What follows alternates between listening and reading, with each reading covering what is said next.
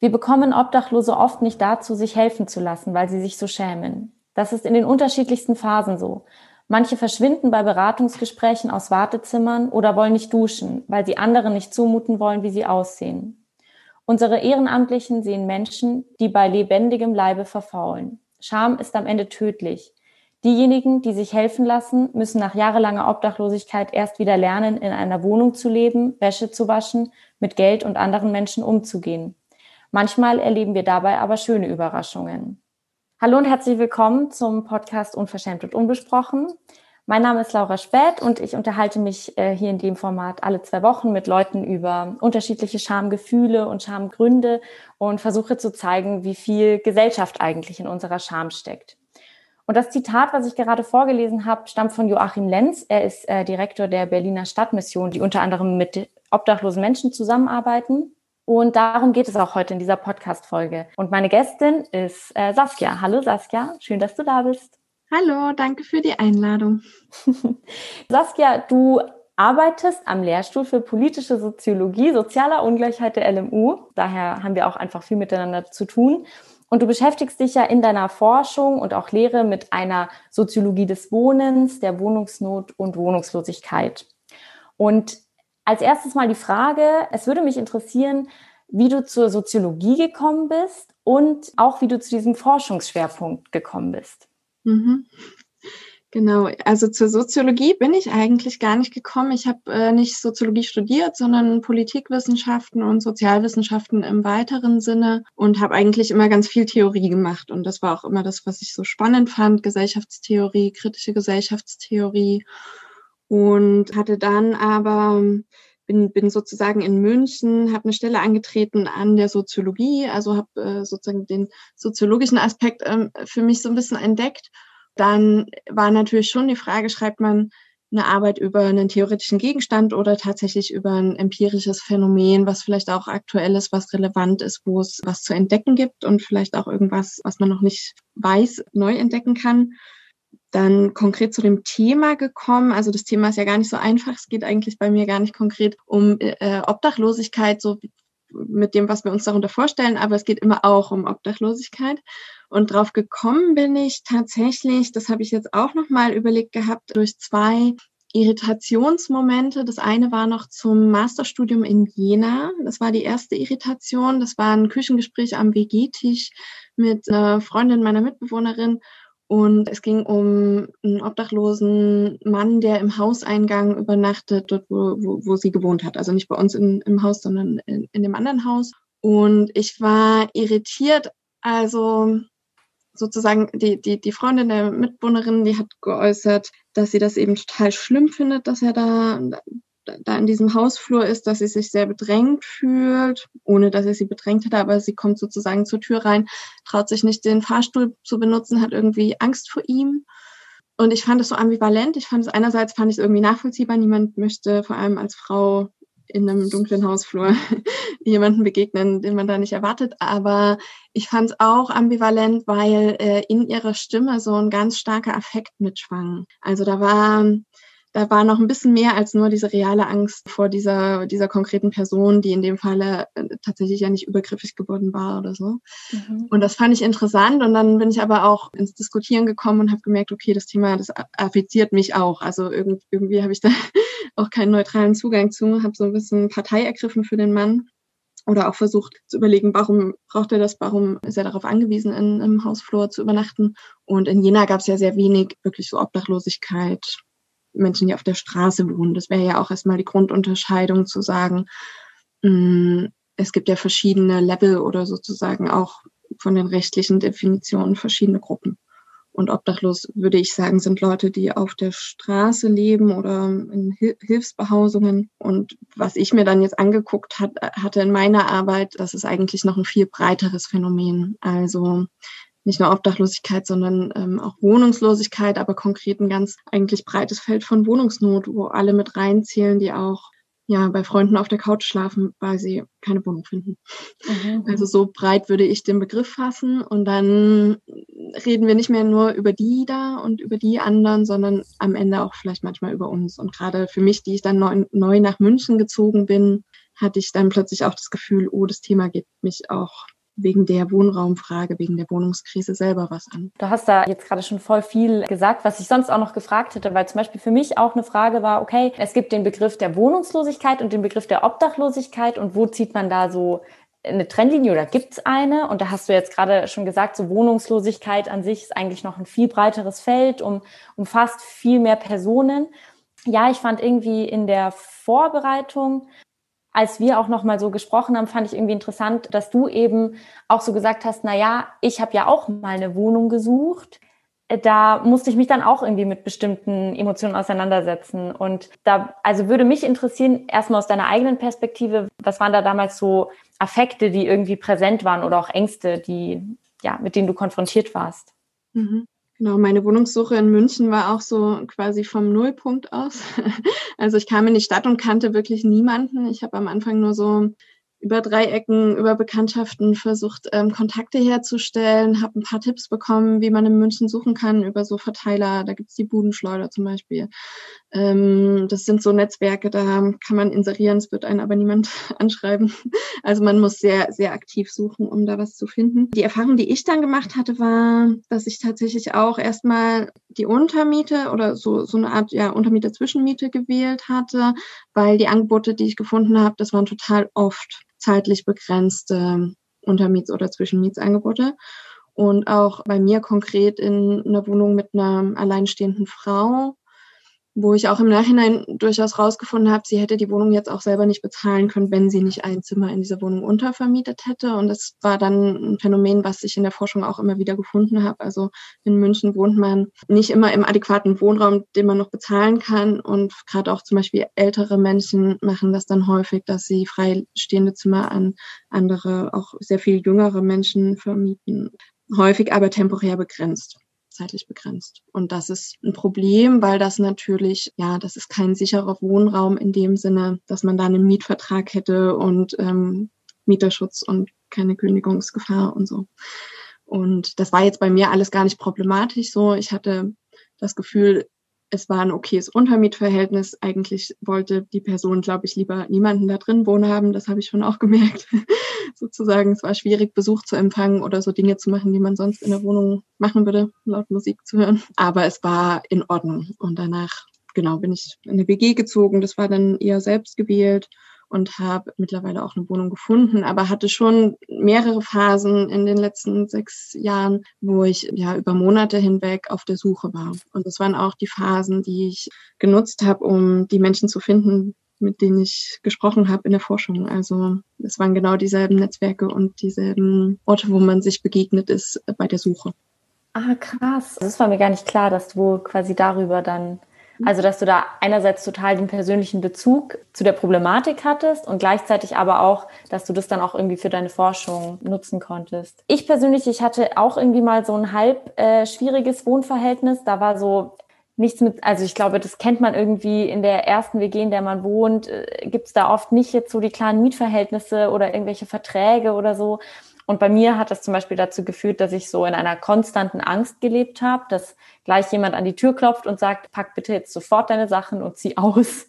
Also weil man einfach, wie du schon gesagt hast, keinen Mieterschutz hat. Man hat überhaupt keine Grundlage oder irgendwas, auf der man sich bewegt. Und das hatte bei mir damals zu krasser Angst geführt, zu ständigem Stress und ständig so dem Gefühl, ich darf hier eigentlich gar nicht sein und darf hier eigentlich gar nicht wohnen und so. Wie war das bei dir? Die Angst war, glaube ich, nicht so sehr dabei. Es war so ein bisschen das Gefühl von, von einer Vereinsamung und Vereinzelung, aber das könnte auch an München liegen. Also die Stadt habe ich durchaus auch so erfahren als eine Stadt, die sehr lose funktioniert, vor allem wenn man neu ankommt. Also im Vergleich mit einer Stadt wie Jena, wo wirklich es gibt einen ganz kleinen Stadtkern und alle Studierenden, also in Jena ist es ein großer Teil der Stadtgesellschaft, die irgendwas mit der Uni zu tun haben, die drängen sich auf kleinem Fleck und man ist sofort wie in so familiäre äh, Strukturen so eingebunden, wenn man in diese Stadt kommt. In München ist es gar nicht so. Also meine, meine Erfahrung war, man lebt in irgendeinem Stadtteil, wenn man dann mal jemanden kennenlernt oder die Kollegen oder so an der Arbeit ähm, dann rausfindet, wo die wohnen, dann ist es irgendwo ganz am anderen Ende der Stadt oder sogar total weit außerhalb.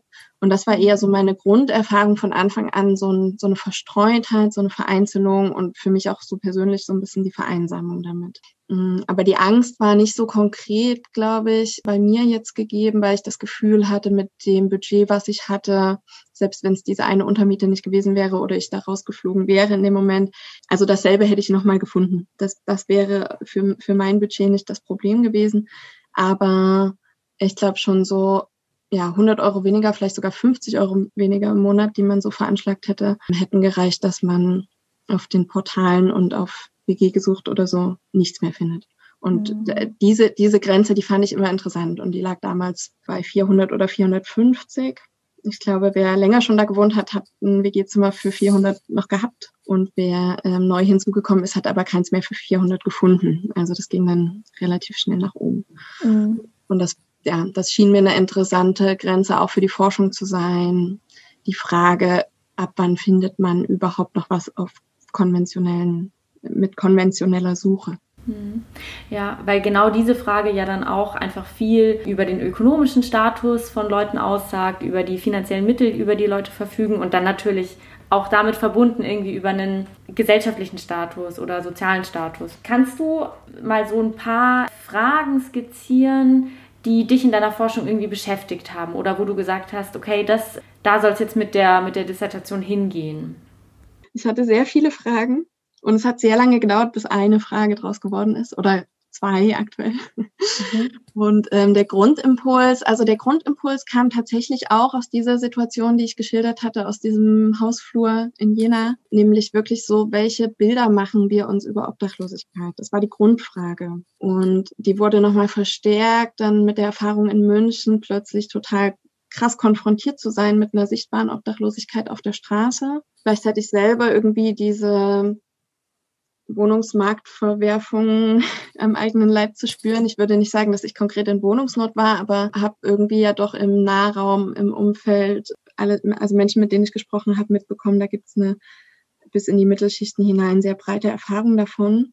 Und gleichzeitig hatte ich das Gefühl, diese eigene Erfahrung von Wohnungsnot ist aber häufig wird so ganz abgekoppelt, verhandelt von der Obdachlosigkeit, die man auf der Straße sieht. Also als wenn das zwei verschiedene Dinge wären ja, das sind halt die Obdachlosen, die sind halt schon immer da und die haben ihr Leben nicht im Griff und ja, wenn die sich mal ein bisschen anstrengen würden und sich eine Arbeit suchen würden, ne? also so, dann kommen diese ganzen Narrative und, und Bilder auf, die man ja auch hört, wenn man in der U-Bahn fährt, wenn man zuhört, was geredet wird äh, auf dem Nachbarplatz und die Bilder, die man ja selber auch hegt, oder also die, die auch in einem selber manchmal hochkommen und das trotz dieser krassen eigenen Erfahrung von Wohnungsnot in so breiten Bevölkerungsschichten und das war eigentlich das, was mich interessiert hat, wie hängt das eine mit dem anderen zusammen zusammen. Genau, von daher war dann der Fokus eigentlich nicht, obdachlose Menschen zu beforschen. Das fand ich aus vielen Gründen schwierig.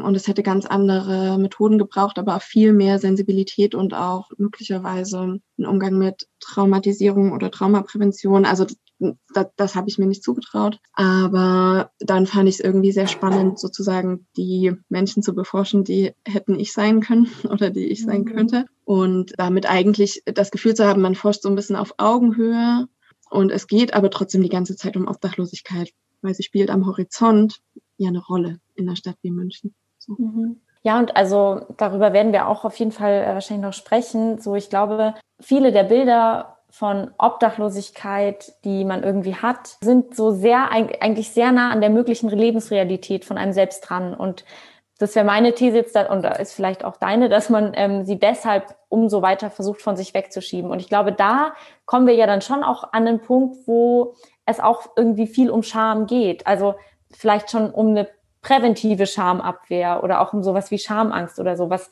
Also was würdest du, welche Rolle würdest du da der Scham geben? Mhm. Das ist jetzt die äh, Jackpot-Frage. Ich muss ehrlich sagen, ich habe die ganze, also ich bin ja einige Jahre schon an dem Thema dran und habe die Interviews auch wirklich vor Jahren geführt. Also so 2017 war die Erhebungsphase.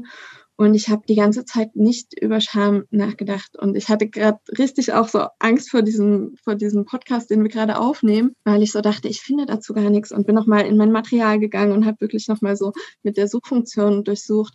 Und niemand redet über Scham. Und dann habe ich geschaut, ich habe so eine Liste gemacht mit ähm, Affekten, Angst, Trotz, Wut, alles kam vor, aber keine Scham. Also ich habe wirklich gerade nochmal ähm, die Suchmaschine angeworfen, nichts gefunden. Dann habe ich meine eigenen Notizen durchsucht und habe da gemerkt, okay, ich bin an Punkte gestoßen, die ich als Scham, Beschämung oder auch Schamabwehr bezeichnet habe. Und da gibt es ein paar Stellen, die ich gern, die ich dann gern, also ja, auch nochmal ausführen könnte, ohne jetzt die Person, also ich werde natürlich anonym über diese Personen sprechen, um die es geht. Trotzdem ist das gerade ein ganz guter Hinweis, also das wirklich nochmal unter dem Begriff der Scham zu fassen, wo ich sonst dachte, also ich dachte eigentlich sozusagen die eigene, die eigene Wohnungsnot wird abgewehrt oder so. Aber warum wird sie abgewehrt? Also das hat ja einen Grund. Und ich glaube, das, was da die ganze Zeit nicht kommuniziert wird, das trifft vielleicht der Begriff der Scham ganz gut. Ich könnte so ein, also ich könnte einen Punkt zum Beispiel nennen, ein Beispiel aus dem Interview. Die Menschen waren alle so ungefähr so alt wie ich, mit denen ich gesprochen habe. Ein Mensch, der auch zugezogen ist, der auch nicht in München geboren ist. Das ist ja auch häufig ein ausschlaggebender Punkt, welche Netzwerke man hat. Und er hat in den fünf Jahren, die er dort gelebt hat, ähm, sehr, sehr viele Umzüge hinter sich gehabt und hat eigentlich immer nur zwischen Mieten und Untermieten gefunden, also hat ungefähr 15 Mal temporär begrenzt gewohnt, mitunter auch nur so vier Wochen oder so. Das war so die, das Umzugsintervall. Er hat erzählt von einem Untermietverhältnis bei auch einem älteren Mann. Also genau das, was ich gerade gesagt habe. Ältere Menschen haben Zimmer übrig, weil sie aus der Wohnung nicht ausziehen, weil alles andere wäre zu teuer. Und das Gespräch, also er hat diesen alten Mann sehr geschätzt, das hat man gemerkt. Und das Gespräch kreiste aber irgendwie immer, es ging tatsächlich auch um die Frage, welche Konditionen sind mit diesem Wohnen dort verbunden gewesen. Und es fiel mir total schwer, sozusagen da genauer nachzufragen. Irgendwann sind wir aber an so einen Punkt gekommen, wenn es um die Frage geht, ja, Pflege. Also ist in diesem Mietverhältnis sowas wie eine Pflege mit eingelassen. Und nicht immer wird das ja von Anfang an offen kommuniziert. Also die mit unterschreiben ja auch die Kinder dann die, die Inserate für die eigenen Eltern und schreiben das nicht so direkt rein. Und es hat sich in dem Falle aber so entwickelt. Also es hat sich so entwickelt, dass der Mann körperlich abgebaut hatte in der Phase, wo, wo mein Interviewpartner dort gewohnt hat und dann zunehmend auch pflegebedürftig wurde. Und da ging es ähm, ja um Fragen von Körperhygiene, tatsächlich auch Ekelgefühle, die mein ähm, Interviewpartner dann geschildert hat beim Betreten von Räumen wie der Küche oder so. Er hat die Küche auch selber nicht mit benutzt. Das hat er auch mehrmals gesagt. Er hat auch in anderen Wohnungen, WGs, nicht die Küche benutzen dürfen. Aus ganz verschiedenen Gründen, weil die Hauptmieter irgendeinen Spleen hatten oder so. Krass. Und ja, das genau. Und das hat dann dazu geführt, dass er zum Beispiel sein Geschirr im Bad gespült hat. Also das ist so eine so eine Erfahrung, die er mehrmals mehrmals gemacht hat.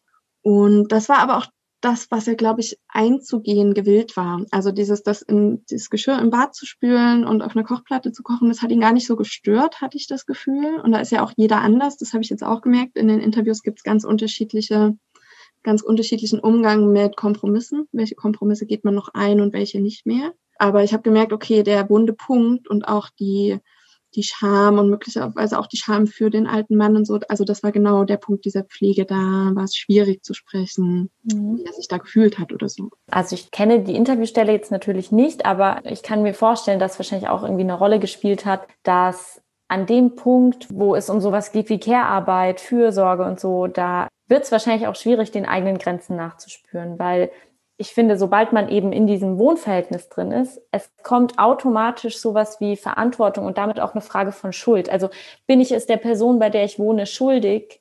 Welche Handlungen umfasst quasi diese Schuld? Was bin ich dieser Person genau schuldig? Und ich glaube, da wird es dann auch schwierig, irgendwie Grenzen zu kommunizieren. Und da, also glaube ich, ist Scham irgendwie voll der zentrale Punkt, auch wenn man natürlich unterscheiden kann und muss zwischen Scham und Schuld, aber geht, glaube ich, oft ein, also miteinander einher.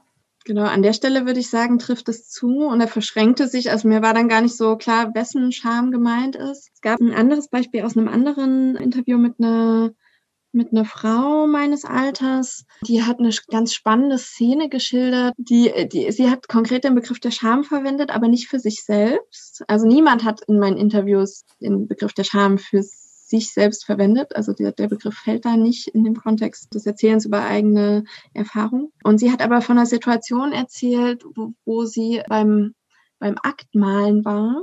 Und der Mensch, den sie gemalt hat, der war obdachlos. Sie kannte den auch, der saß immer irgendwie dort in dem Viertel, wo sie gerade auch temporär gewohnt hatte, immer auf der Straße und sie hat ihm auch ab und zu was gegeben und äh, daher wusste sie, dass er obdachlos ist und sie wusste, man bekommt 10 Euro, wenn man sich dort als Modell hinsetzt und er hat es sozusagen gemacht. Und sie spricht davon, wie sehr er sich doch schämen müsse, dass sie, die ihn, also sie sieht ihn ja jeden Tag ähm, auf der Straße sitzen, läuft an ihm vorbei, grüßt ihn auch und ähm, sie, und er weiß ja jetzt schon, wer sie ist und so, dass sie ihn da so sitzen sieht nackt.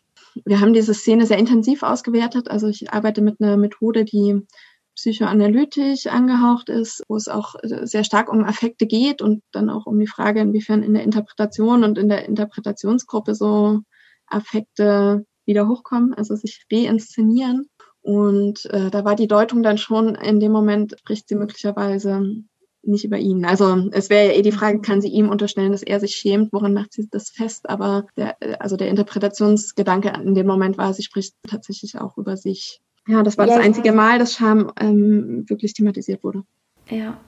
Ja, ich finde es spannend, dass sie eben sagt, er müsse sich schämen. Also weil dieses Müssen, das würde jetzt ich gar nicht so interpretieren, dass sie quasi da, also darüber eine Aussage trifft, ob er es tatsächlich getan hat, sondern nur eben, genau, wenn sie er wäre, dann würde sie sich schämen, also oder dann, dann müsste man sich schämen. Und ich glaube, aber an der Stelle, dass man, also da könnte man ja, da würde jetzt ich natürlich nachfragen, okay, warum müsste er sich denn schämen, laut ihr? Und ich glaube, da geht es doch dann um diese Bilder, die man über obdachlose Menschen hat, oder? Also, und die sind irgendwie enorm negativ aufgeladen. Mhm. Also an, in, in dem Punkt in diesem Interview, glaube ich, ging es wirklich sehr stark um die Nacktheit. Also das Gefühl hatte ich schon, aber auch das kann man ja im übertragenen Sinne denken. Also Nacktheit heißt ja auch, Dinge von sich offen zu legen, sich nackig zu machen. Das war dann auch so ein bisschen, das ließ auch wieder Rückschlüsse auf meine Interviewpartnerin zu, die ja, also die sich auch sehr offen gelegt hat bei mir im Interview, also wo sich ja auch so eine Dynamik möglicherweise wiederholt hat. Also man, man, man macht ja auch so ein bisschen so ein Striptease, wenn man über eigene Wohn- oder, oder pre prekäre Verhältnisse ähm, spricht. Von daher war dort, glaube ich, die Nacktheit der Punkt. Aber ja, genau, total oft geht es bei diesen Bildern tatsächlich um Zuschreibung von moralisch verpönten Dingen, also ich habe das Gefühl, dass was abgewehrt werden muss, was mit Scham besetzt ist, was sozusagen unter die Oberfläche und dann auf die anderen verschoben wird. Mhm. Ähm, das sind eigentlich die Dinge, die man an sich selber nicht, nicht gern sieht, nicht gern zulassen will.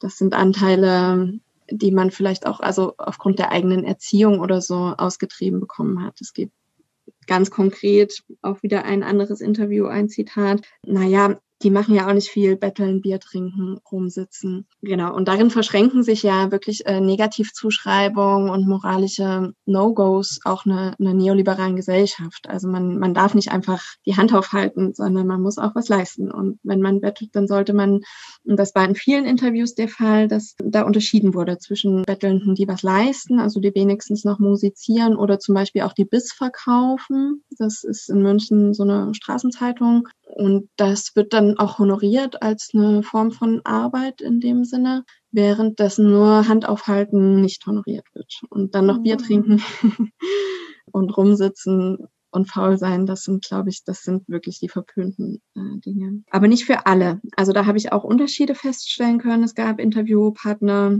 Männer überwiegend, die das problematisch fanden. Aber mir fällt auch ein Interviewpartner ein, auch männlich, der wiederum gesagt hat, ich will nicht die moralische Instanz sein, die darüber bestimmt, wer jetzt hilfebedürftig ist und wer selbst schuld ist oder nicht an seiner Obdachlosigkeit. Dann muss man also immer noch mal schauen. Ich glaube nicht, dass jeder sozusagen dieselben Bilder entwickelt, sondern mein Eindruck gerade aus der Analyse ist, dass verschiedene Menschen verschiedene Bilder über Obdachlose in den Vordergrund stellen. Also nicht jeder sieht dasselbe, wenn er diesen, diesen Menschen auf der Straße sitzen sieht. Also jeder legt was anderes da rein. Und genau das ist die Frage, was hat das, was man da reinlegt, also was man im anderen sieht und schlimm findet oder so, was hat das mit einem selbst zu tun? Und das ist bei mhm. manchen dann eben das Betteln, Bier trinken und nichts tun. Und Genau, bei anderen sind es dann wirklich, ja, das geht dann in eine schwierigere Richtung, aber da sind es wirklich so Kriminalitätsfantasien. Also ein ganz starkes Bild in München ist die Angst vor der Battle Mafia, von einer kriminellen Organisation, die international agiert. Das wird immer so gesagt, das ist natürlich alles nicht, also es gibt keine Fakten dazu, es gibt keine Belege, dass sowas existiert, aber das ist ein sehr in dieser Stadt sehr verbreitetes Bild.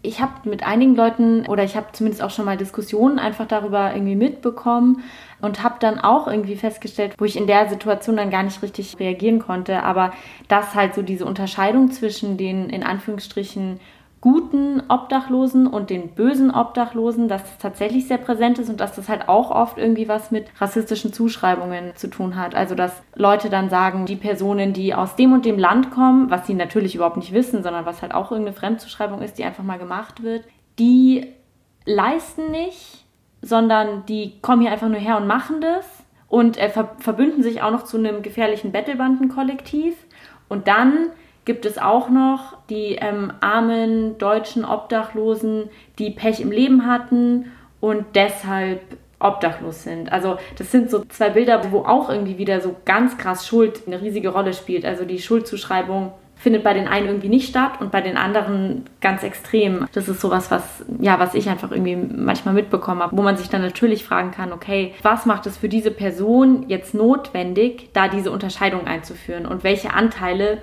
will man da von sich selber vielleicht auch loswerden? Und ich glaube eben, dass es dann auch Anteile sind, wo man potenziell irgendwie sich selbst vielleicht als Person sieht, die nicht genug leistet oder so. Also deute ich das gerade richtig?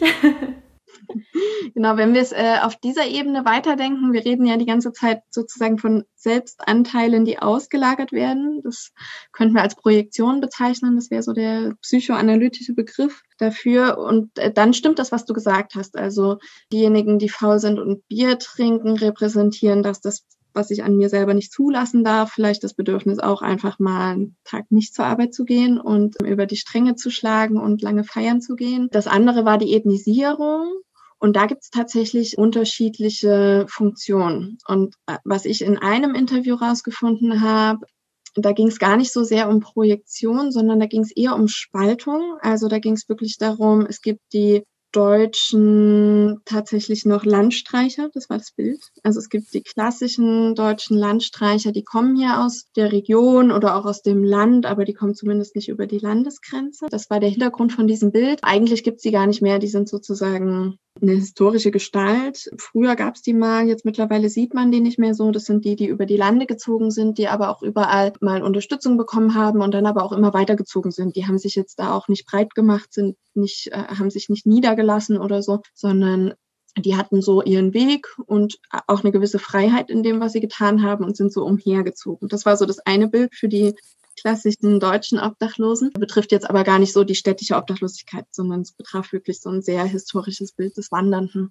Und äh, das Gegenbild in diesem Interview waren osteuropäische Migrantinnen, also genau, wo man jetzt sagen könnte, in München sind es wahrscheinlich Menschen aus den EU-Staaten, die neu in die EU gekommen sind in Osteuropa, die da so ein bisschen die Vorlage für abgegeben haben. Und da hat er auch gesagt, das sind die, die man heute so sieht. Und da hat er auch recht. Also es gibt einen hohen Anteil in der Obdachlosigkeit in München. Menschen aus Bulgarien und Rumänien zum Beispiel, aber auch anderen osteuropäischen Ländern, was ja vor allem daran liegt, dass sie aus den Hilfesystemen systematisch ausgegrenzt werden, deswegen gezwungen sind, auf der Straße zu leben, weil für sie eben keine Notunterkünfte oder andere ähm, Unterkünfte zur Verfügung stehen. Und in diesem Bild der Fremden, da lagen dann genau diese Zuschreibungen, also dass sie sozusagen Sie könnten sich das ja aussuchen. Sie müssen ja nicht hier obdachlos sein. Sie könnten ja auch wieder nach Hause gehen. Und da lag dann auch drin das Bild des Biertrinkens und des Faulenzens. Und eigentlich äh, leisten sie nichts und sie wollen auch gar nichts leisten. Und das war ein sehr stark auch antiziganistisch aufgeladenes Motiv. Also wir kommen in Banden, die lassen sich hier nieder.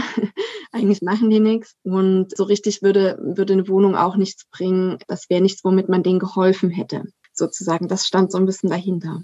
Und das fand ich irgendwie ganz interessant, weil das so eine Grundfrage berührt, ähm, die für mich immer wichtig ist, nämlich wie strukturell begreifen Menschen Obdachlosigkeit und Wohnungslosigkeit und auch die eigene Wohnungsnot. Und da gibt's ja so dann wirklich sehr große Unterschiede. Also begreift man das als ein Problem, was mit einer Wohnungskrise zusammenhängt, die hat irgendwelche Ursachen, die kann man politisch bearbeiten oder begreift man das als ein individuelles Problem? Also sind das irgendwie Schuldenscheidung, irgendwelche Schicksalsereignisse, die einen in die Obdachlosigkeit bringen, aber die Wohnraumfrage wird dann gar nicht gestellt. Und Man hat sozusagen in diesem, in, in dieser Spaltung gesehen, es geht um individualisierende Deutung, also es geht nie um die Frage nach Wohnraum, sowohl bei den klassischen Landstreichern, da geht es darum, ja, die wollen, die wollen so ein bisschen umherziehen, das ist ihre Freiheit, die wollen nicht so gebunden sein. Und die sind meistens durch irgendwelche Schicksalsschläge in diese Lage gekommen und dann gibt es die osteuropäischen Bettelnden, Faulenzenden, bei denen eine Wohnung aber eigentlich auch nichts bringt, weil sie nicht viel mehr auf die Reihe bekommen.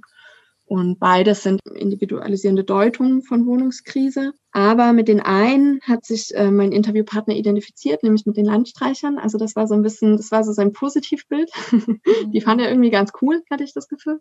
Und, äh, und die anderen, äh, in die wurde dann alles Schlechte verlegt. Das waren die migrierten Zugewanderten. Also ich finde halt dieses, dieses individualisierende Bild, was man von Obdachlosigkeit hat, und Wohnungslosigkeit auch, das, also das, da hast du ja voll recht, das hat irgendwie super viel mit einer neoliberalen Gesellschaft einfach zu tun. Und es ist natürlich viel leichter zu sagen, ah, die Person, die ich da erzähle, die offensichtlich obdachlos ist, die hat's halt verkackt und ist selber dafür verantwortlich und das hat halt nichts mit mir zu tun. Ich finde, sobald man eine Frage von Wohnraum stellt, kann man sich halt viel schwerer rausnehmen. Und ich habe vorhin versucht, so das, was du gesagt hast, so für mich kurz als Schema aufzumalen und habe halt so quasi auf der einen Seite Obdachlosigkeit verbunden mit die da, in Anführungsstrichen die da und wohnungslos wir. Also äh, ein komisches, nicht genauer spezifiziertes Wir. Aber dann ist mir aufgefallen, naja, das also stimmt ja so auch nicht ganz, weil dieses Wir, das mag vielleicht auf der Sachebene tatsächlich so sein, weil wir irgendwie, weil viele Menschen, viel mehr Menschen Erfahrung mit Wohnungslosigkeit und Wohnungsnot machen, als man es zugeben will. Aber trotzdem glaube ich, findet da kein, kein, kein Gefühl von wir statt, oder? Sowieso nicht. Und ich würde auch sagen, ein großer Teil meiner InterviewpartnerInnen hätte sich nicht als wohnungslos bezeichnet.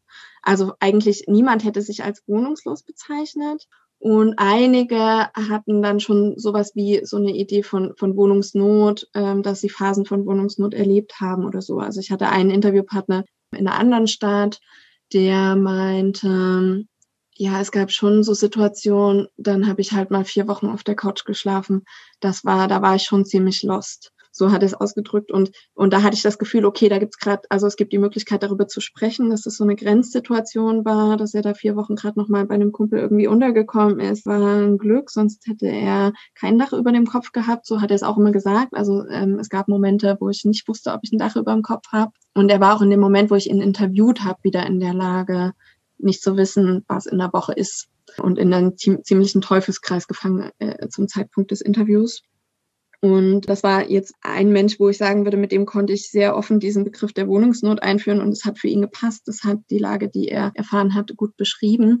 Und bei anderen Interviews war das eben gar nicht der Fall. Also ich habe das immer so gerahmt, wir reden über Probleme mit der Wohnungssuche. Das war ja auch mein Metier in dem Moment. da haben wir uns getroffen. Und alles andere habe ich den Befragten selber überlassen, wie sie das bezeichnen wollen. Und habe aber schon mal so immer nachgefragt, naja, gab es mal so einen Moment, wo du nicht mehr wusstest, wo du hin sollst oder ob du ein Dach über dem Kopf hast. Und das war immer die Schlüsselfrage.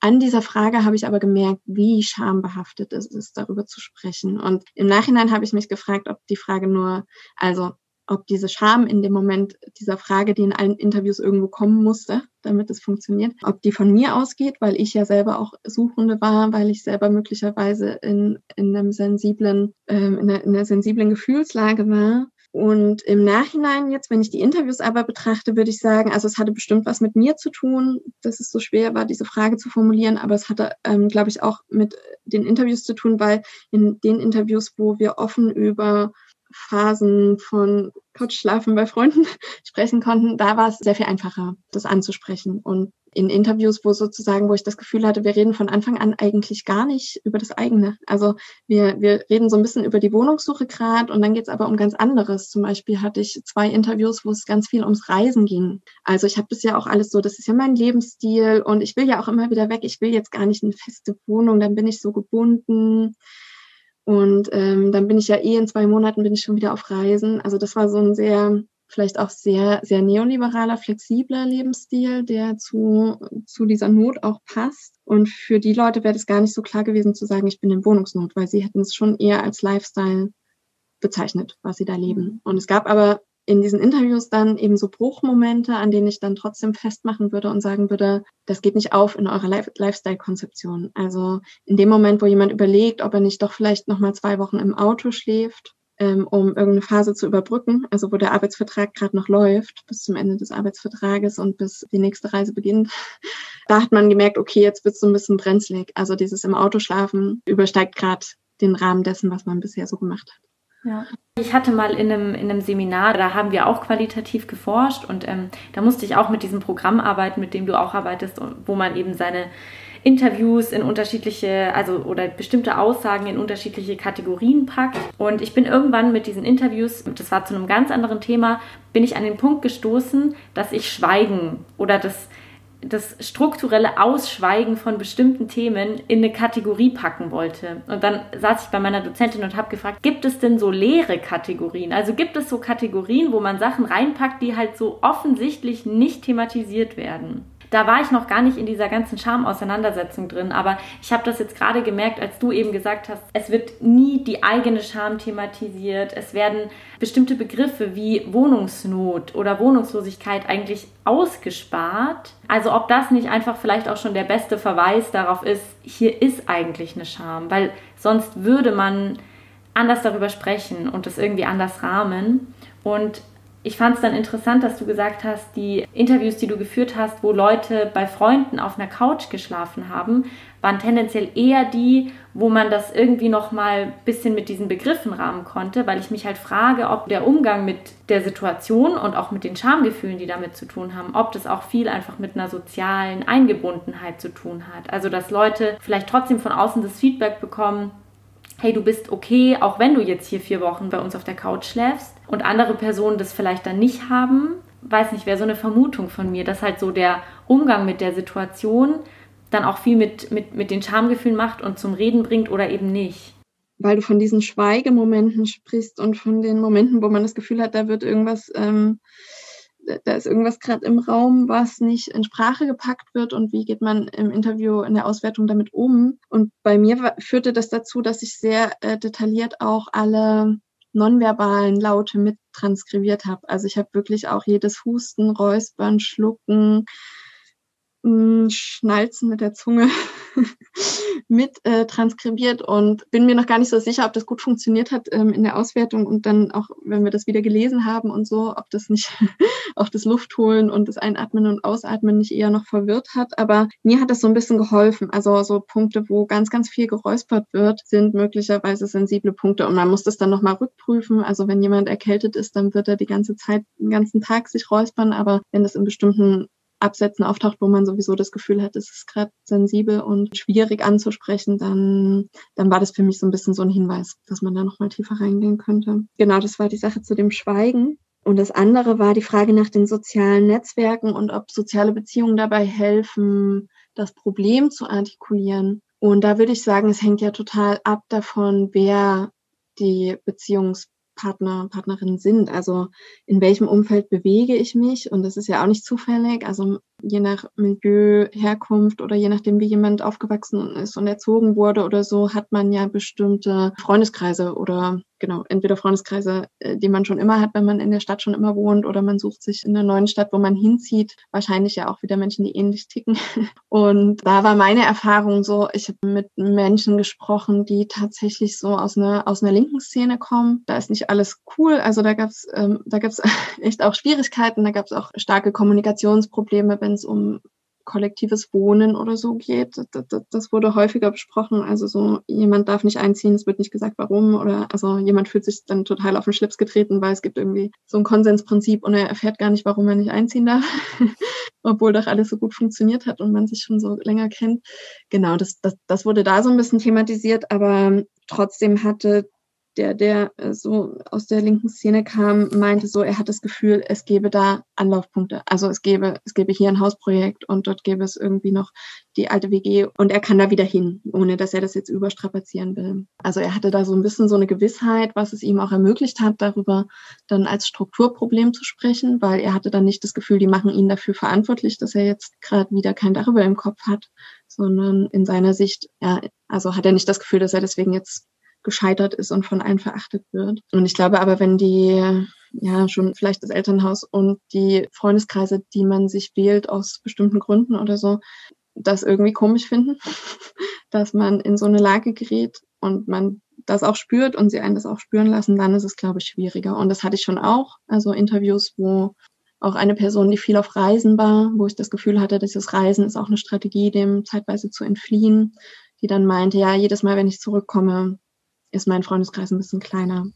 Und er ist wahrscheinlich nicht nur kleiner, weil Menschen weggezogen sind oder was sie auch sagt, Menschen Kinder kriegen und ein ganz anderes Leben haben, sondern auch, weil Menschen sich emotional entfernen und nicht mehr nachvollziehen können, welches Leben lebe ich da gerade mit meinen Reisen und mit meiner Ungebundenheit, die ja vielleicht ein Ausdruck von einer bestimmten Notlage ist, ohne dass ich das jetzt offen so benennen kann. Also ja, es hängt, glaube ich, sehr davon ab, wie sind die Blicke der anderen um mich herum und ähm, mhm. wie gehe ich um mit diesen Blicken. Ja, das war auch was, was, als ich so ein bisschen dazu recherchiert habe, was irgendwie oft gesagt wurde, dass es oft gar nicht so krass um die also die, die Wohnungsnot geht oder ähm, darum, wie dann das Verhältnis für einen selber ist, sondern es geht darum, dass das von anderen erkannt wird. Also auch bei Aussagen von, von Obdachlosen, die bei so Kampagnen zum Beispiel mitgemacht haben, wo es um die Sichtbarkeit ging und so, da haben die oft gesagt, so dass die größte Angst ist eigentlich eben als, also als eine solche Person erkannt zu werden und dann dafür stigmatisiert oder beschämt zu werden.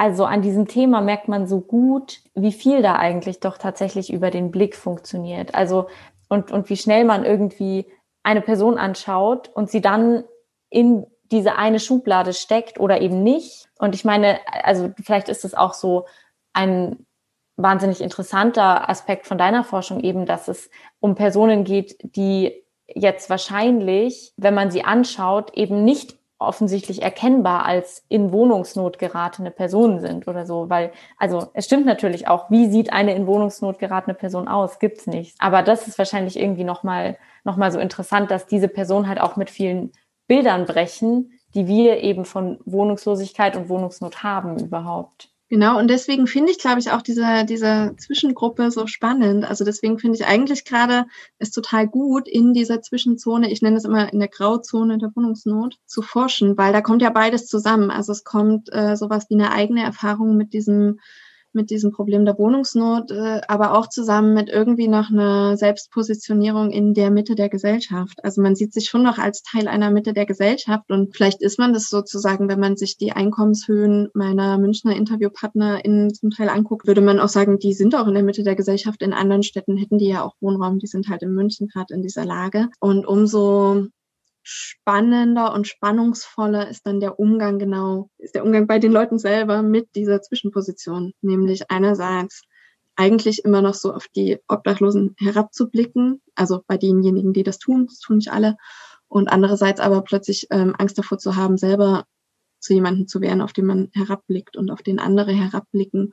Und was ich auch beobachtet hatte, war, ich habe so ein bisschen mit erhoben, in welchen Stadtteilen möchte jemand wohnen, also wo findet die Suche statt, in welchen Stadtteilen, wo möchte man nicht hin. Und das fand ich aus verschiedenen Gründen spannend. Ich wollte so wissen, wie, wie zum Beispiel so klassische Plattenbauviertel ankommen oder genau, ob jemand am Hauptbahnhof wohnen würde oder so. Das fand ich alles ganz interessant.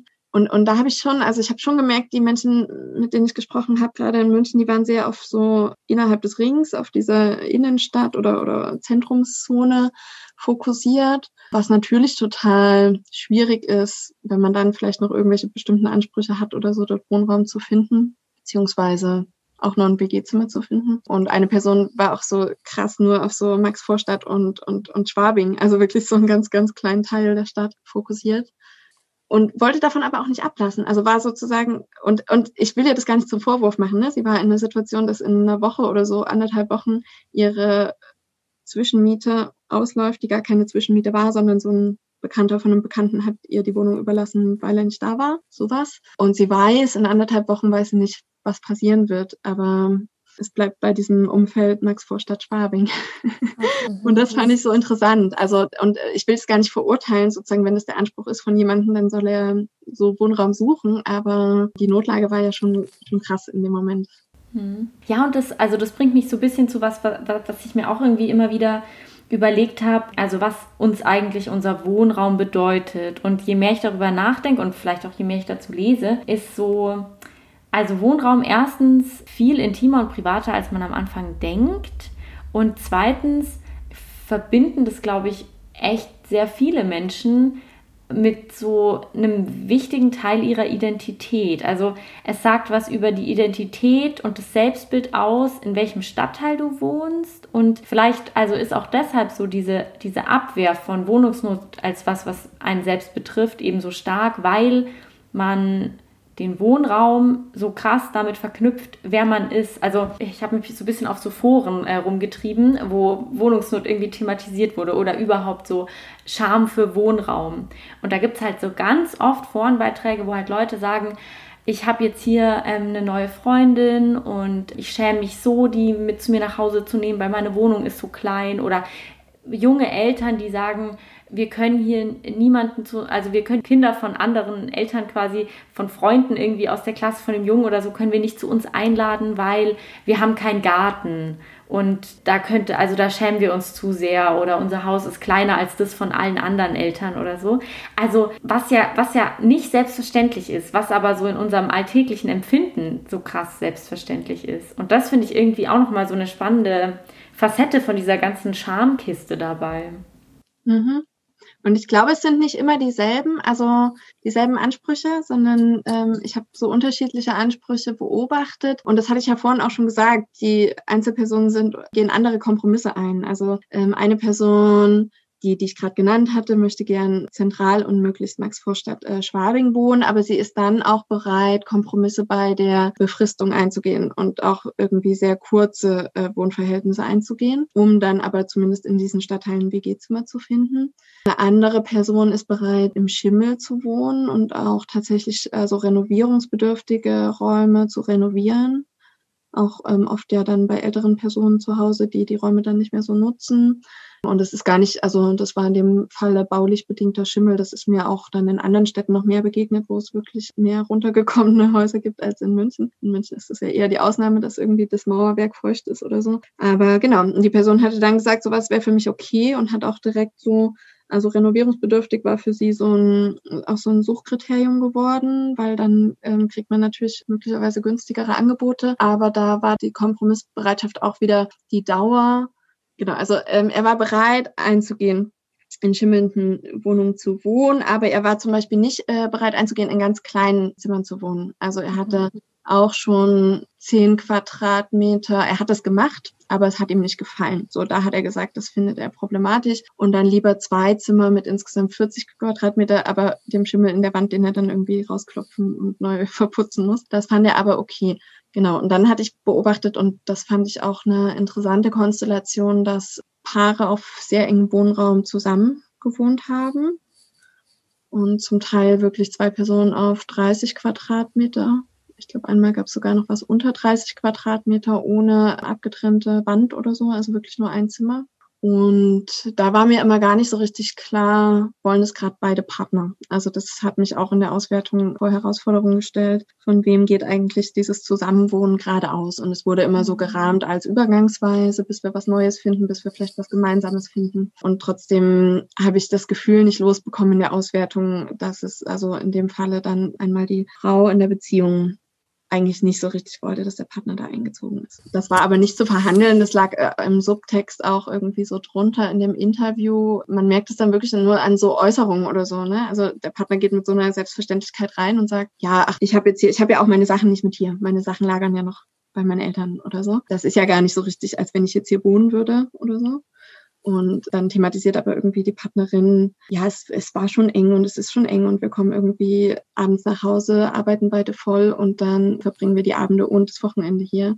Mhm. Man muss schon krass Rücksicht nehmen. Wenn einer Fernsehen guckt, dann muss er halt Kopfhörer nehmen, damit der andere noch irgendwas arbeiten kann oder vorbereiten kann. Also ja, und da gibt es sehr unterschiedliche Wahrnehmungen, glaube ich, wen stört was in der Konstellation. Und hast du allgemein bemerkt, dass es in den Interviews, was so die Wahrnehmung oder auch die Betroffenheit von Wohnungsnot anging, dass es da ähm, geschlechtsspezifische Unterschiede gab. Also bei Obdachlosigkeit spielt Geschlecht halt eine riesige Rolle und dann auch irgendwie beim Umgang mit den Schamgefühlen, die irgendwie damit einhergehen. Und bei, also bei Wohnungslosigkeit habe ich dazu aber gar nicht so viel gefunden. Ich meine, ich weiß, dass es so Diskriminierung am Wohnungsmarkt gibt, ist ja klar, aber Zu den Diskriminierungen am Wohnungsmarkt habe ich, also das könnte man jetzt über, über Studien und so, könnte man das natürlich tatsächlich rausfinden, wie die Diskriminierungen verlaufen. Aber in den Interviews, die subjektive Wahrnehmung der Befragten war immer komplett konträr.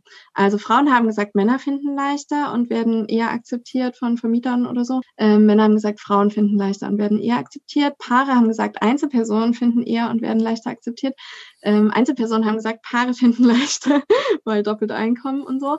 Und es ging wirklich immer so kreuz und quer. Und die einzigen, die wirklich, glaube ich, berechtigt und auch mit einer authentischen Erfahrung gesagt haben, wir werden auf jeden Fall diskriminiert, waren alleinerziehende Frauen. Weil die sozusagen die Frage von, wie hoch ist das Einkommen mit noch dem Kind, also eh schon schwierig, mit dem Kind eine Wohnung zu finden.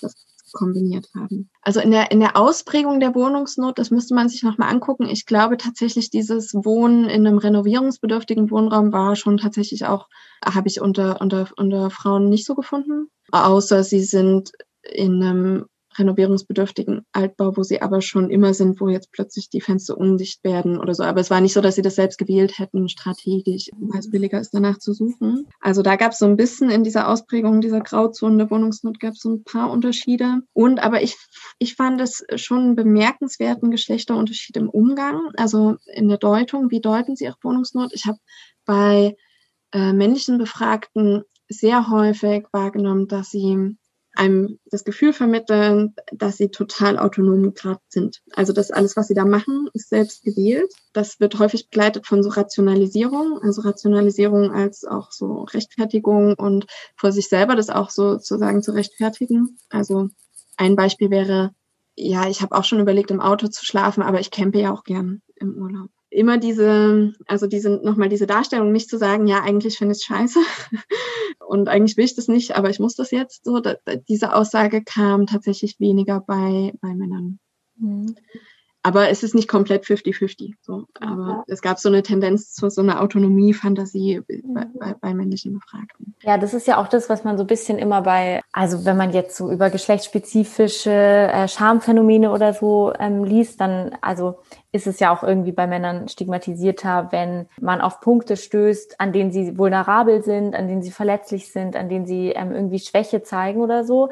Das sind irgendwie Punkte, wo, also wo oft Scham einfach dann eine sehr große Rolle spielt. Insofern ist wahrscheinlich so diese Inszenierung als autonomes und selbstgewähltes Schicksal auch nochmal irgendwie ein verstärkender Versuch, so Scham abzuwehren oder irgendwie so einen einen, einen neuen Deutungsversuch zu unternehmen, damit die eigene Lage nicht mehr so aussichtslos ist oder so.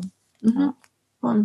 Mich interessiert auch irgendwie noch, also ob du das Gefühl hattest, dass so diese Nicht-Thematisierung von, von Wohnungsnot oder auch das, die Eigenwahrnehmung als ich bin jetzt gerade wohnungslos oder ich, ich bin in Wohnungsnot, ob das damit zusammenhing, dass es nicht zu dem Selbstbild von den Befragten passt oder, also und das wäre dann so eine Scham für diese Lage oder ob es viel mit Scham Angst zu tun hat. Also damit eben wieder den Blick von außen zu bekommen, mit bestimmten Bildern verbunden zu werden, mit Leuten in eine Schublade gesteckt zu werden, in die man nicht gehören möchte oder so. Also ja, ob, ob, ob es da irgendwie Unterschiede gab oder ob man das sagen kann. Weil das ist für mich immer eine Unterscheidung, die fällt mir zu treffen, auch immer wahnsinnig schwer, wenn ich mir Scham an sich anschaue. Ist es jetzt die Schamangst oder ist es Scham? Finde ich irgendwie schwierig.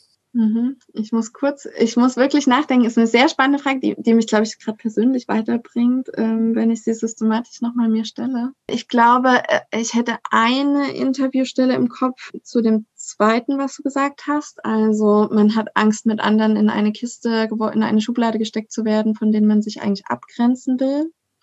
Da gab es eine spannende Situation mit einer Interviewpartnerin, die sich auch selbst als obdachlos, ironisch ich hatte sie sozusagen gefunden in so einem Wohnungssuchportal und sie hat sich selbst als obdachlos bezeichnet, aber das war so ein bisschen, man hat so, ich weiß gar nicht, ob es in Anführungszeichen war, aber es war ironisch gemeint. Und ich habe sie auch im Interview dann darauf angesprochen.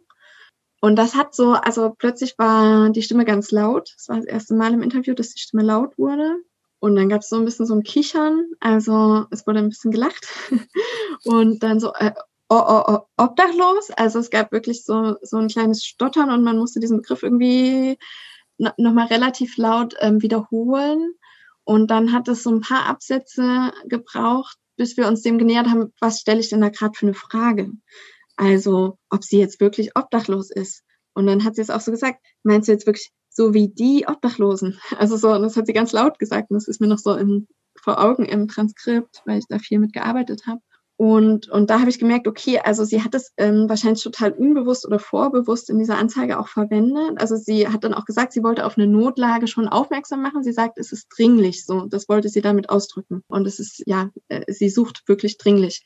Gleichzeitig war dann aber so total klar, naja, nein, ich bin ja nicht so wie die. Also das war dann so der nächste Satz und der nächste Nachschub. Und dann kamen wir wirklich erst ins Gespräch, das erste Mal in diesem Interview überhaupt über Obdachlosigkeit. Also das war der Türöffner, um überhaupt über Obdachlosigkeit zu sprechen. Und das war auch so eine große Erfahrung, dass das war in vielen Interviews, obwohl es so nah dran ist an Wohnungsnot, eben nicht von selbst im eigenen Redefluss des Interviews zur Sprache gekommen. Und in dem Moment war es, glaube ich, wirklich so eine richtige Überwindung, ähm, diesen Begriff ernst zu nehmen. Und dann aber auch zu fragen, wie weit ist der denn wirklich weg von mir oder auch nicht.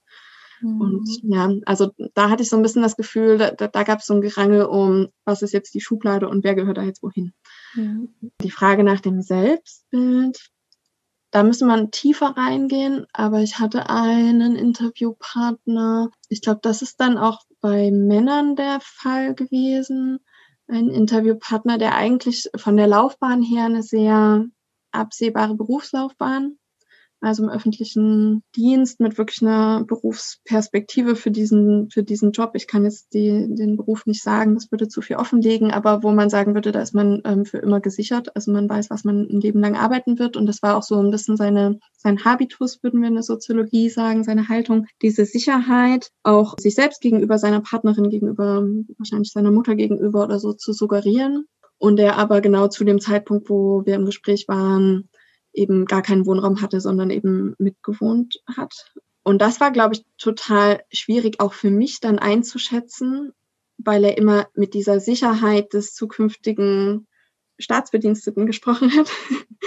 Aber in dem Moment diese Laufbahn gar nicht so sicher war. Also es war gar nicht so richtig klar, ob diese Laufbahn gerade weitergeht. Und so ein bisschen hing ja auch die Wohnraumsuche daran. Also ne, in München kriegt man ohne, also man kriegt mit einem befristeten Arbeitsvertrag eigentlich keine Wohnung an, angemietet. Das geht mhm. eigentlich nicht mehr. Das ist genauso wie, also Schufa ist noch schlimmer, Schufa-Eintrag, aber Arbeitsvertrag ist schon was sehr Wichtiges. Genau, und das, das, das war total schwierig dann für mich rauszufinden, was ist da gerade Selbstbild, was ist Realität, wie hängt dann diese akute Situation der Wohnungsnot da drin und es war immer so gar nicht klar, ist der jetzt in Wohnungsnot oder ist, er nicht in Wohnungsnot? Wenn er in fünf Jahren jetzt wirklich Staatsbediensteter ist und auf Lebenszeit und was weiß ich, alles gut, dann wird er wahrscheinlich eine Wohnung haben. Aber genau diese Perspektive konnte man zu dem Zeitpunkt überhaupt nicht einschätzen und er auch nicht.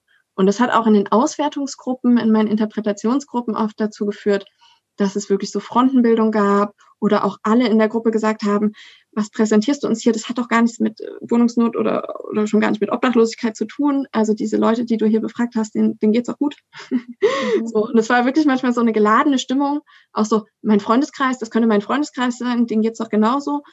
Bis ich dann irgendwie den Finger in die Wunde gelegt habe und zum Beispiel sowas gesagt habe wie, da wohnen gerade zwei Personen auf 30 Quadratmetern ohne ohne Zwischenwand. So, genau. Und also, und ich glaube, das würde, das würde so ein bisschen das treffen, was du meinst mit Selbstbild und und der Frage, inwiefern sich die aktuelle Lage mit diesem Selbstbild bricht, weil das so verschleiert in diesen Interviews, wenn überhaupt nur thematisiert wird, dass es richtig schwer ist, das dann einzuschätzen, was ist denn da gerade die Lage, weil dieses Selbstbild da immer so ein bisschen drüber gestülpt wird. Ja, voll, weil ich mich irgendwie eben gefragt habe, was es denn, was die Wohnungslosigkeit so enorm schambehaftet macht und bin so für mich bisschen drauf gekommen, dass es schon viel damit eben zu tun hat, dass es die Existenz und vor allem das Selbstbild eben in einem ganz, ganz intensiven Maß bedroht. Fast noch mehr als ich würde sagen, also fa fast teilweise noch mehr als so ein Jobverlust. Weil, weil bei einem Jobverlust hat man oft irgendwie dann das Gefühl, ja, oder das wird ja auch oft gesagt, dann suche ich mir was anderes oder ich wollte da eh nicht mehr arbeiten. Da finden noch mal so andere Rahmungen dann statt. Aber so, wenn du keine Wohnung hast oder irgendwie immer nur Über Übergangslösungen oder so,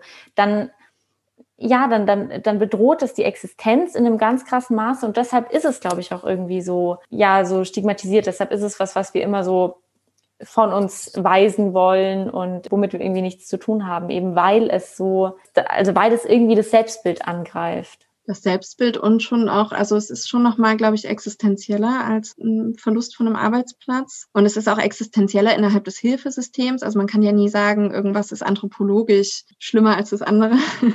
Ähm, ob der Mensch kein Dach über dem Kopf hat oder nichts zu essen im Magen. Also das kann man ja schwer anthropologisch einschätzen, aber ähm, unter den gegebenen Bedingungen ähm, des Sozialstaates, würde ich sagen, ist es ein existenziellere Problem. Und es gäbe noch eine psychoanalytische Herangehensweise, die ich auch schon mal bemüht habe. Es gibt bei Freud ich glaube, im Unbehagen der Kultur eine Stelle, wo er vom Mutterleib als dem ersten Wohnraum spricht. Das natürlich, also wenn man so ein bisschen psychoanalytisch arbeitet, weiß man, dass sozusagen die Geburt den Säugling in eine erste Phase großer Ohnmacht schleudert.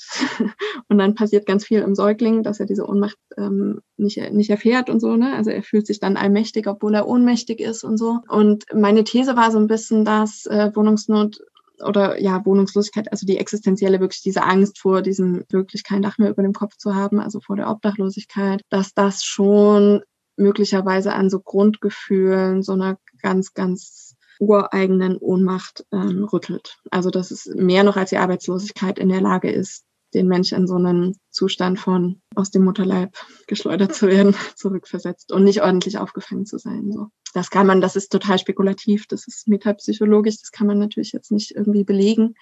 Aber das könnte auch so ein bisschen, glaube ich, erklären, warum die Bilder so resistent sind. Also warum man über Bilder über Arbeitslose, man muss da auch viel über Sozialchauvinismus sprechen und so aber man kommt noch ein bisschen leichter auf das Thema und man kann es noch ein bisschen einfacher zur Sprache bringen und thematisieren, als äh, diese ganze Bilderwelt der Obdachlosigkeit. Und ähm, überhaupt darüber zu sprechen, war so oft so ein Problem in den Interviews. Genau. Und wäre auch mit Menschen, die gar keine eigene Erfahrung gemacht haben, möglicherweise gar nicht möglich gewesen. Ich hatte erst sozusagen eigentlich vor, Gruppendiskussionen zu machen mit einfach irgendwelchen Leuten über Obdachlosigkeit. Und es gibt für niemanden einen Grund, über Obdachlosigkeit zu sprechen. Also niemand setzt sich mit irgendwie hin mhm. und würde mit einem über das Thema reden, warum auch so. Also es gibt da ein sehr, sehr starkes Moment von Verdrängung oder von sogar Abwehr. Das mhm. deutet darauf hin, dass es sehr existenziell ist. Ne? Ja. ja, und ich glaube, also weil ich ähm, versuche ja so am Ende des Podcasts mir auch immer so ein bisschen zu überlegen, ja, okay, was müsste sich denn am Sprechen über bestimmte Phänomene oder auch eben über Scham ändern, damit auch solche Sachen irgendwie sich ändern könnten oder so. Was würdest du jetzt vielleicht so vor dem Hintergrund deiner Forschung, aber auch der Erfahrungen, die du damit gemacht hast,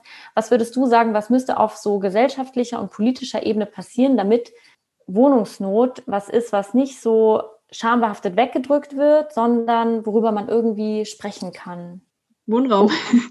also ich bin ja, ich bin ja starke Verfechterin von Ansätzen wie zum Beispiel Housing First, was jetzt in Deutschland noch nicht so richtig Fuß gefasst hat, aber zum Beispiel in skandinavischen Ländern sehr erfolgreich praktiziert wird und auch in Wien gibt es eine lange Erfahrung und in Deutschland glaube ich nur in Karlsruhe und in Lübeck bislang. Was die Städte machen ist, sie organisieren für jede Person, die keine Wohnung mehr hat, eine Wohnung. Und im Normalfall bekommt die Person sofort ähm, einen Mietvertrag für diese Wohnung, also ist nicht abhängig von Sozialarbeitenden von Hilfe ins Hilfsinstitutionen. Oder in manchen Fällen gibt es auch so eine Übergangsfrist von einem Jahr, bis man diesen Mietvertrag erhält. Aber normalerweise ist es ohne Prüfung, ohne Wohnfähigkeitsprüfung sozusagen angelegt. Und das finde ich ein sehr innovatives Konzept. Das heißt nicht, dass die Menschen dann total alleingelassen werden in diesem Wohnraum, sondern es gibt trotzdem die Möglichkeit, Sozialarbeit oder andere Dienste weiter in Anspruch zu nehmen, wenn man gerade, weil man Schulden mitgebracht hat oder so, irgendwie ähm, Unterstützung braucht. Aber der Grundgedanke dabei ist, dass das alles besser funktioniert im eigenen Wohnraum als in irgendeiner Unterkunft oder in irgendeiner Zwischenlösung oder so. Also dass auch alle möglichen therapeutischen Konzepte einfach scheitern, immer wieder an der Frage, die Menschen ähm, nach draußen vermitteln zu müssen auf einen Wohnungsmarkt, wo sie wieder scheitern werden. So. Von daher würde ich sagen, also eine ganz praktische Handlungsstrategie wäre Housing First.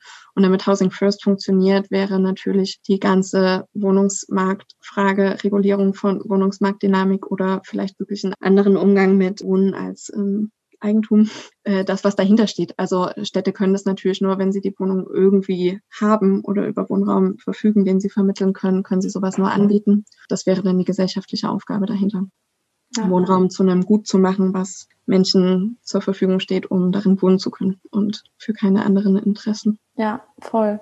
Ja, und ich finde es, also ich finde es vor dem Hintergrund auch nochmal irgendwie krass, dass halt Wohnraumpolitik irgendwie ungefähr keine Lobby hat, gefühlt. Also niemand möchte sich damit beschäftigen, obwohl so unfassbar viele Menschen davon betroffen sind und damit Erfahrungen gemacht haben. Und es geht von, weiß nicht, eineinhalb Jahre eine Wohnung suchen über irgendwie viele Jahre lang auf Couchen schlafen oder was auch immer. Also da gibt es ja so viele Erfahrungen und deshalb finde ich es irgendwie umso wichtiger, dass man, dass man darüber einerseits offen spricht, so, weil wo viele Betroffene sind, ist ja potenziell auch einfach mehr Handlungsdruck da und andererseits eben auch, dass man sich damit auseinandersetzt, wie überhaupt Wohnraumverteilung und sowas funktioniert, weil da gibt's ja auch schon einfach unfassbar wenig Wissen darüber, so in der breiten Bevölkerung.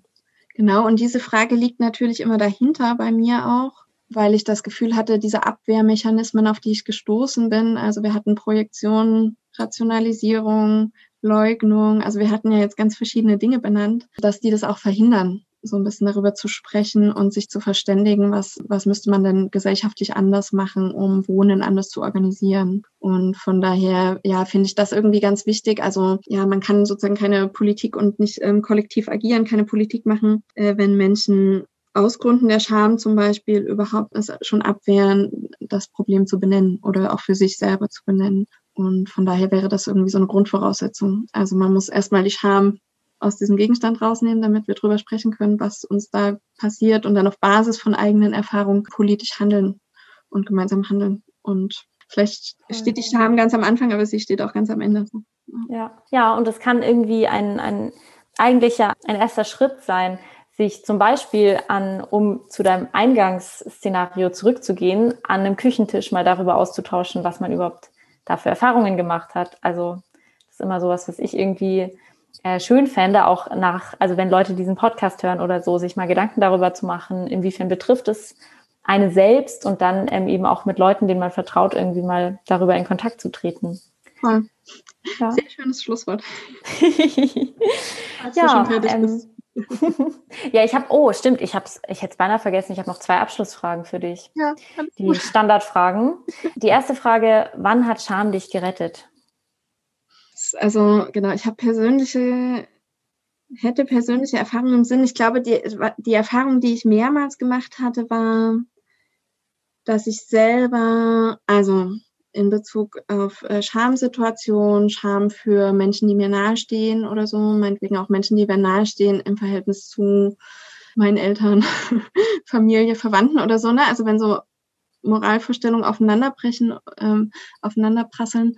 Ähm, und ich schäme mich äh, für mich oder für meinen Kontext oder für jemanden, dass ich dann auch äh, selber an mir erkannt habe, dass ich anfange, Ressentiments zu entwickeln gegenüber dann Menschen, die mir eigentlich wichtig sind und ich glaube, Scham zuzulassen und zu erkennen, dass es gerade beschämend ist und dass da aber möglicherweise auch irgendjemand gerade beschämt, also dass da jemand ist, der mit einem Blick auf einen schaut oder auf die eigenen Freunde oder auf, ähm, ja, auf mich. Und dieser Blick ist ähm, ein Blick, der beschämen will. Das zu erkennen ist, glaube ich, total wichtig, weil dann hört man auf, Ressentiments und andere Formen zu entwickeln, die ja, die sich eigentlich mit dem beschämenden Blick gemein machen. Also ich kann es leider nicht konkret sagen. Nee, nee, aber also das ist voll die gute Antwort. Also ich musste da jetzt gerade so, habe mir jetzt gerade vorgestellt, man hat so die Situation irgendwie am Familienesstisch wird, da über bestimmte Personengruppen irgendwie hergezogen. Also ich glaube, das kennt man irgendwie aus ganz vielen Familien. Und dann bemerkt man, wie man so ein bisschen Angst vor dieser Beschämung der anderen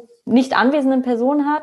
Und gleichzeitig bemerkt man, wie man sich auch für die Leute, die da das gerade sagen, quasi schämt. Das führt dazu, dass man vielleicht manchmal was sagt oder einschreitet oder so. Habe ich dich richtig verstanden? Mhm, genau, also ich, genau, ich glaube, das kann in beide Richtungen gehen. Ich glaube, es besteht ja die Gefahr, dass man sich mit der Moral derjenigen, die da sozial chauvinistisch zum Beispiel auf die eigenen Freunde oder auf einen selbst blicken oder so, dass man sich mit denen gemein macht. Und das würde ja dann bedeuten, dass man sich entsolidarisiert mit den Menschen, die aus irgendeinem Grund nicht den sozialen Standards oder so entsprechen, äh, die auch die eigenen Eltern oder so Familienangehörige möglicherweise aus anderen Generationen oder anderen historischen Zeiten noch mitgebracht haben. Genau, und ich glaube, man kann dem wirklich nur Einhalt gebieten und darauf reflektieren, wenn man erkennt, dass da gerade Beschämung stattfindet und auch erkennt, dass es eigentlich kein, ja, dass es eigentlich keinen Grund gibt, sich für etwas zu schämen. Und ich glaube, dann auch mit einem neuen Selbstbewusstsein in so Situationen reingehen kann und sich auch eher solidarisch gemeinsam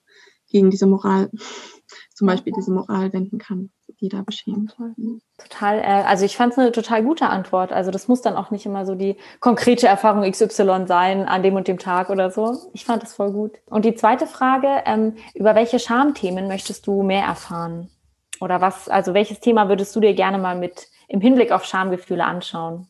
Möglicherweise hast du dazu schon Sendungen gemacht, dafür habe ich noch nicht alle äh, genug durchgehört, aber tatsächlich im Kontext von psychischer Krankheit, psychischem Leiden finde ich Scham interessant und wichtig und es ist was, was gar nicht so weit weg ist von meinem Thema. Also das haben wir jetzt heute völlig ausgespart, aber es gibt Paralleldiskurse oder auch sozusagen verschränkte Diskurse zwischen Bildern über Obdachlose, Bildern über Menschen mit psychischer Krankheit. Ähm, total häufig gibt es auch so Gleichsetzungen, also die sind ja alle Alkoholiker oder ähm, letztens hat ein SPD-Abgeordneter im Münchner Stadtrat auch davon gesprochen, dass in der Bayern-Kaserne ja sowieso 90 Prozent psychisch krank seien und deswegen könne man keinen Tagesaufenthalt gewähren, weil die ja dann den ganzen Tag in der Bayern-Kaserne mit ihren psychischen Krankheiten Fernsehen gucken oder ich weiß nicht was, er hat da sowas gesagt in der mhm. Stadtratssitzung. Genau. Und das heißt, es gibt da eine sehr starke Engführung von diesen beiden Diskursen, die beide was mit Scham und Beschämung zu tun haben.